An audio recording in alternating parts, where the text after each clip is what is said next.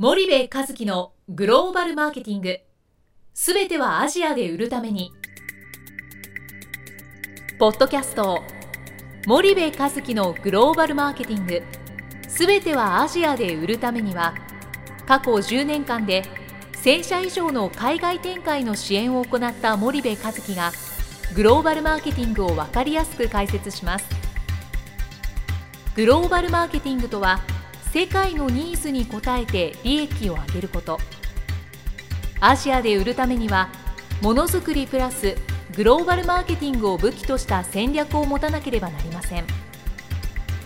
日本には素晴らしい企業が多く存在します。その企業とともにアジア市場を目指したい。再びジャパンアズナンバーワンと呼ばれる時代を作りたい。森部和樹はそんな思いを持ちながらこの番組を皆様にお届けいたします。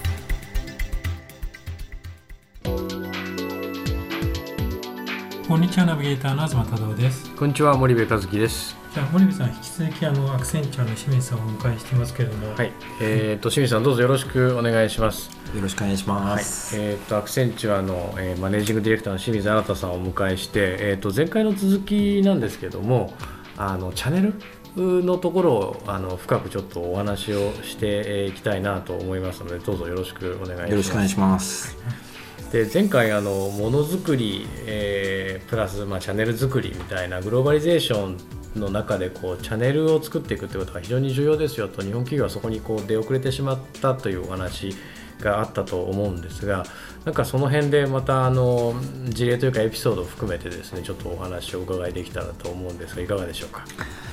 まああの我々あの一方で M&A っていうお手伝いをするんですね。はい。企業は企業買収売却という。はい。はい。えーまああの結構なんていうんですかねいろんなセンシティブな話もあるんで、あのうまくいった例うまくいかない例みたいなのもあるんですけど、はい。まあ、うまくいかない例っていうのは数多く聞くと思うんですけど、我々その賠償にお手伝いさせてもらうとですね、割とこううまくいくパターンも多いです。まあ、あるその、まあ、日本の消費財メーカーさんなんですけど、海外のグローバル戦略を立てると、うん。でやっぱメーカーさんの中でもその戦略立ててる部署の方いらっしゃるんですよね、うん。でそうすると、まあ、その競合っていうか自分と同じような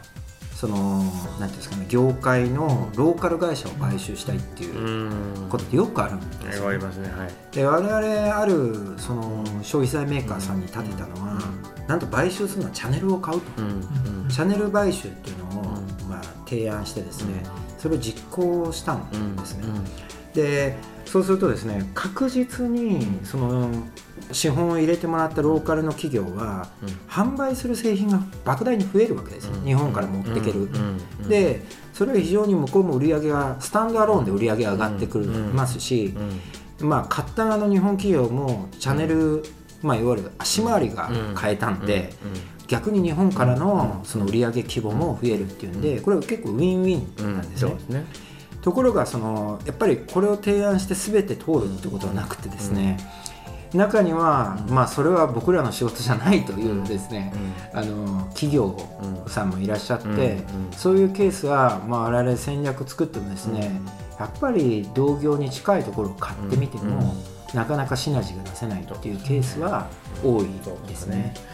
その12年前に中国にこう私単身渡って見てた時に当時ね同業と合弁を作るとか同業を買うみたいなのがやっぱ一般的で。えー、と異業を買うとかチャンネルを買うなんていうのは、まあ、ありえなかったんですよね、うん。まあ、そもそも中国のチャンネルマーケットにまだ日本企業参入してなくて欧米とか韓国はやってたんですけどね。そんなあの中で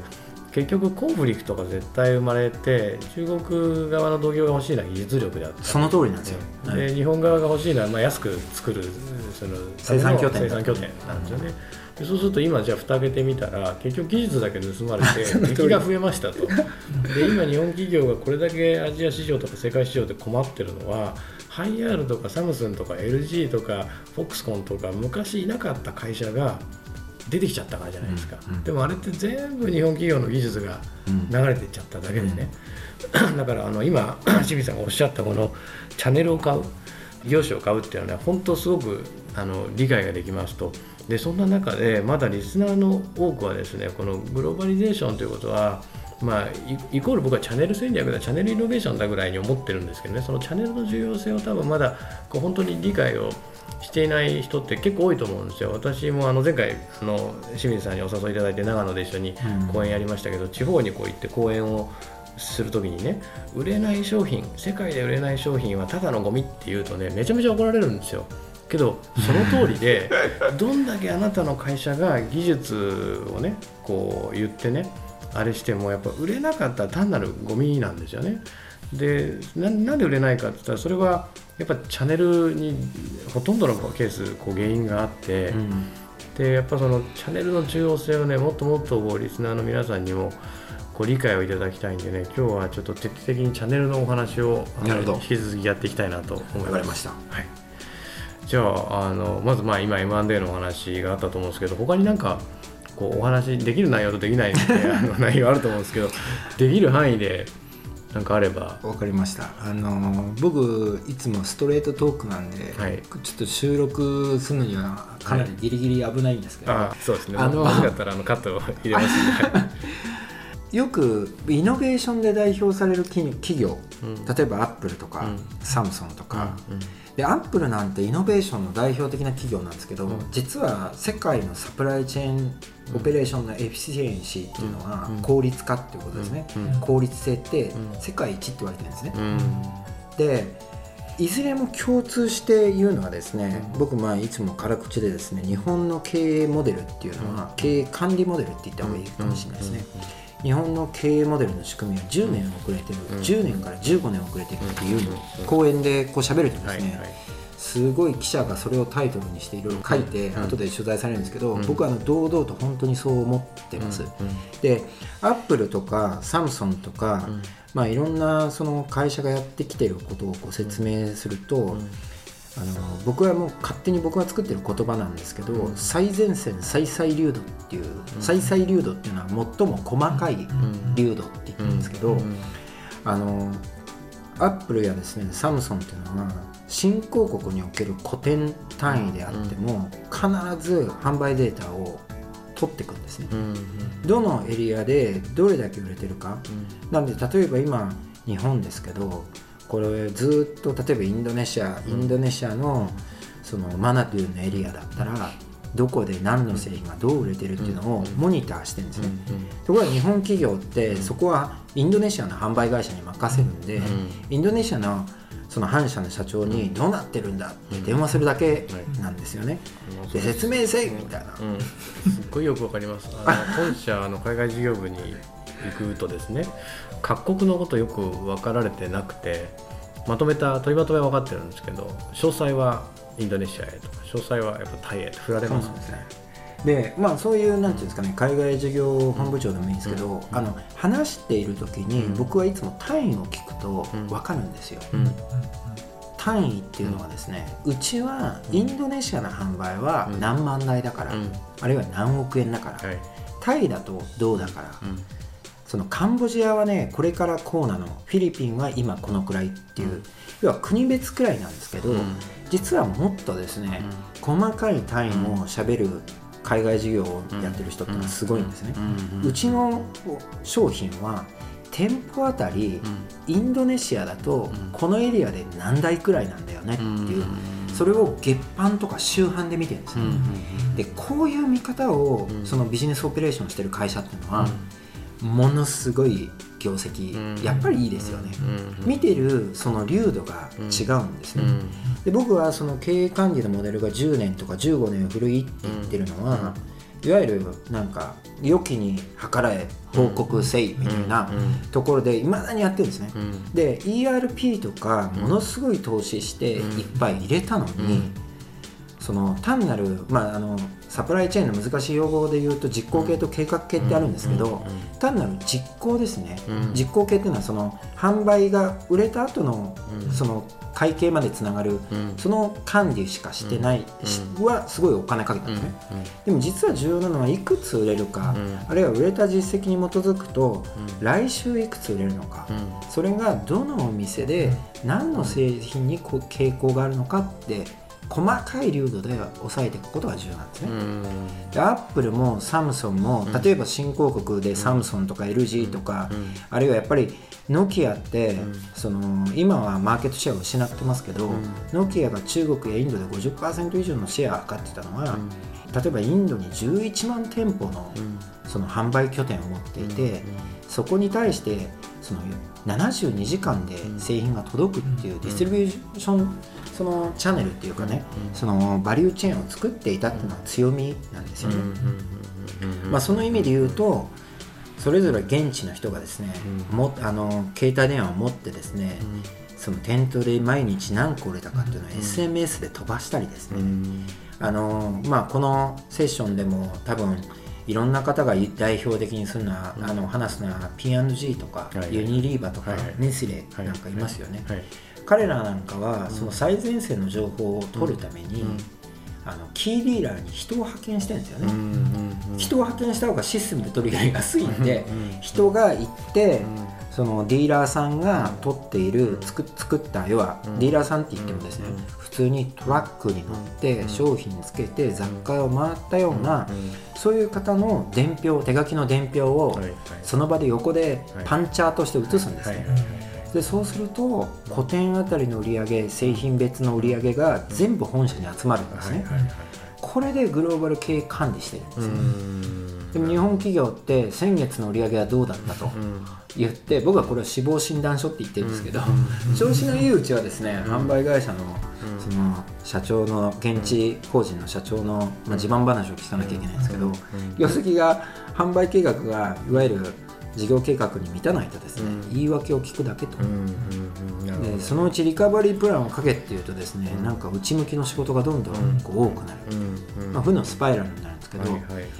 僕が重要なことだと思うのはいかにやっぱりチャンネルを作るかっていうのは、最前線最細流度の情報を集めるかと。いうところが僕は正気だと思います。なるほどなるほど。それによってそのどのマーケットのどのエリアが、えーどう大きくなってるのかを判断してそこに会社の軸をこう傾けたりとか、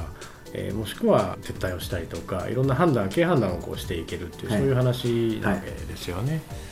なるほどですね。面白い例ですよね。アップルなんかもあの僕あのネットでね注文するんですけど、そうするとなんか今この辺ですみたいのが確かなんかで出てくるんですよね、そのな何日に生産日数何日で船が2日で何日にはお届けされますみたいなですね。一個一個のその個体でもう全部管理してオーダーした瞬間から管理されてるってそういうことなんですよね。これはあのまさに何ていうんですかねパソコンがダイレクトモデルに転換した時に、まあ要はデルとかですね、うん。ゲート当時のゲートウェイが新しく作ったビジネスモデルで、日本企業が一生懸命在庫日数何日に下げようと、キャッシュ化をまあ進め、まあきまあ、在庫を持つってことはキャッシュを寝かしてるってことなんで、非常にサプライチェーンを磨き上げてですね、在庫日数を30日からもう20 23日まで減らしたとかって言うんですけど実はデルとかゲートウェイが作ったビジネスモデルっていうのが、もうオーダーを受けてから後で作ると、うん。でそのオーダーステータスを出すっていう、まあ、これも一つのイノベーションというか、うん。その代わりオーダーステータスっていう、今どういう状況ですよっていうのをこう出すことによってユーザーのそのフラストレーションというか欲求に対してちゃんと答えを出すっていう、まあ、説明責任を果たすってことをやっているんで、これも一つのだからビジネスプロセスのイノベーションなんですよね。なんでまあそういういいものはみんな踏襲してんですよね。これあの言っていいかどうかビジョン微妙なんですけど、はい。日本企業のほとんどの会社はですね、まああの一流企業ですよ。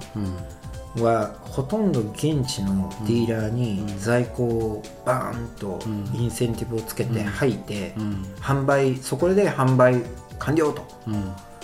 でかつですね工場に至ってはもう工場にトラックが出てったらもうは売りが上がりますから、もうあのう終わりというところで、実は最前線に注目をしてないっていうところが痛いことですね、実はあの今ね韓国企業っていうのは、どこともあれですけど、韓国企業は一時期2003年4年ですかね、うん。くらいまではものすごい我々日本企業をベンチマークするっていう仕事がすっごいいっぱいあったんですすよ、ごかったですね。でものすごいベンチマークした結果、うん。彼らはもちろん日本ではなくてですね、海外でいうとナイキや P&G や GE やみんなベンチマークしました、で彼らはものすごく学んだことをうん。自分たちの会社に取り入れるんですね、うん。それでそのやっぱり最前線のうん。最細流度で取るっていうオペレーションをですね、うん。自分たちの体内に取り入れてオペレーションしているので、今その日本企業と在庫水準で見ても低いんですね、セルスルーでしっかり物事がこう進んでるっていうそういうイメージなんですよね。日本はまだですね反社の売りでうん。物がスタートです、うん。で韓国企業はこれを2006年にやめました、こういうところの違いはすごいオペレーションの話なんですけど、うん。細かいんですけど、うん。あの財務諸表に返ってくるインパクトとしては非常に大きいですね、でもそれはまあ言っても海外で販路をある程度こう築けている超々大多分大企業の話だと思うんですけど、うん例えばその数千億後半、まあ、中盤ぐらいの会社さんだとその販路とこう呼ばれているものがいまいちまだこうなんていうんですかねそのしっかり販路化してない会社って意外に結構たくさんあって。はいあのそういう会社がやっぱりその商品のお性能だったりこう技術だったり品質だったりを高める以上にそのこう販路を作っていくっていうことはそのアジア中心とした新興国ではすごく重要になっていてななんていうんですかね欧米ってこう販路ってなんかある程度もう出来上がってきっちりしてるじゃないですか。ですからいいものをこうパイプに流すとざっとこう流れるけども、新興国ってそのパイプができてなかったり穴開いてたりなんか変なところにつながってたり間になんかいろんなあのわけわかんない人がいっぱいいたりとかっていう、その製造業であってもそのチャンネルをこう作っていくっていうのが、やっぱすごく重要になってくるっていうそういうことなんですよね。多分そのチャンネルをマネージするっていうこともそうですけどチャンネルを作るっていう前提のところもやっぱり重要になってくるんですよね。そうですね。あの単なるその大手の流通に流すだけだと、あのまあ、要はあの NBPB って言いますけど、うんうんあのいわゆる自分のメーカーブランドで売れるのか、あるいはその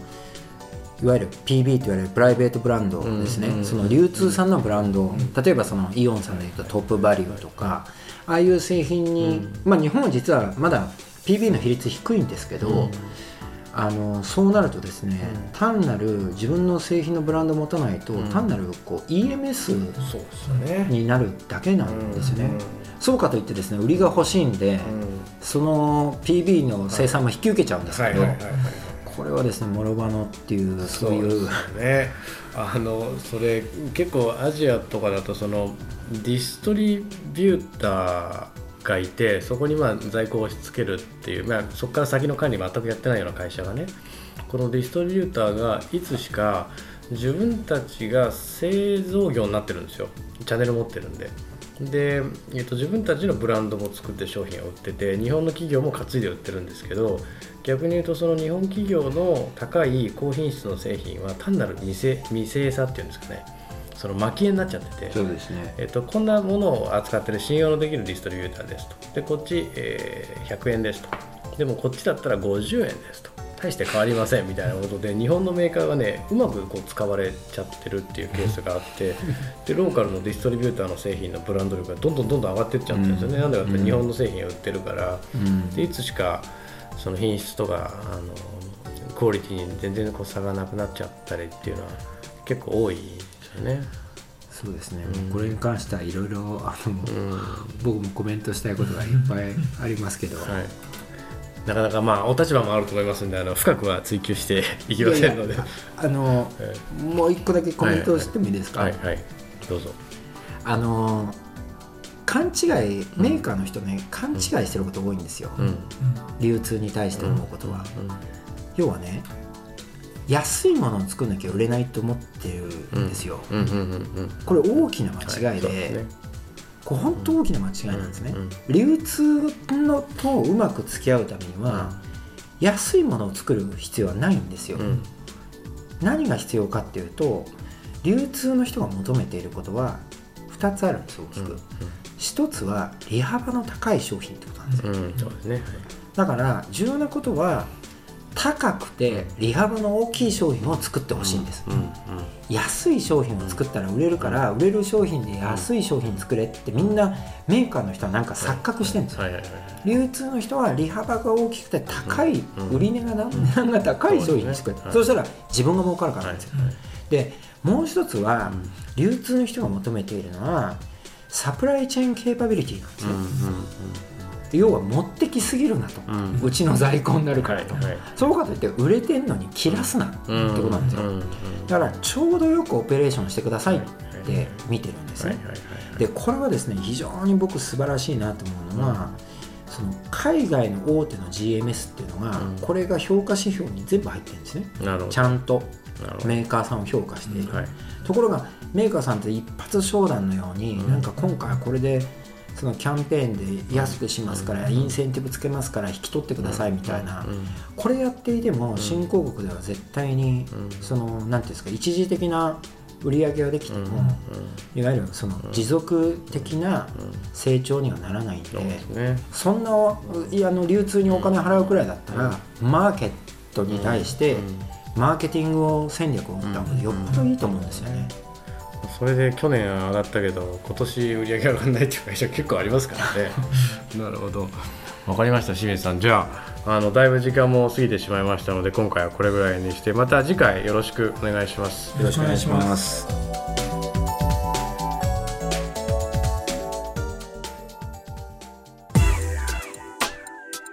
本日のポッドキャストはいかがでしたか？番組では森部和樹への質問をお待ちしております。ご質問は podcast アットマーク spydergrp.com ポッドキャストアットマークスパイダー grp.com までお申し込みください。たくさんのご質問をお待ちしております。それではまた次回お目にかかりましょう。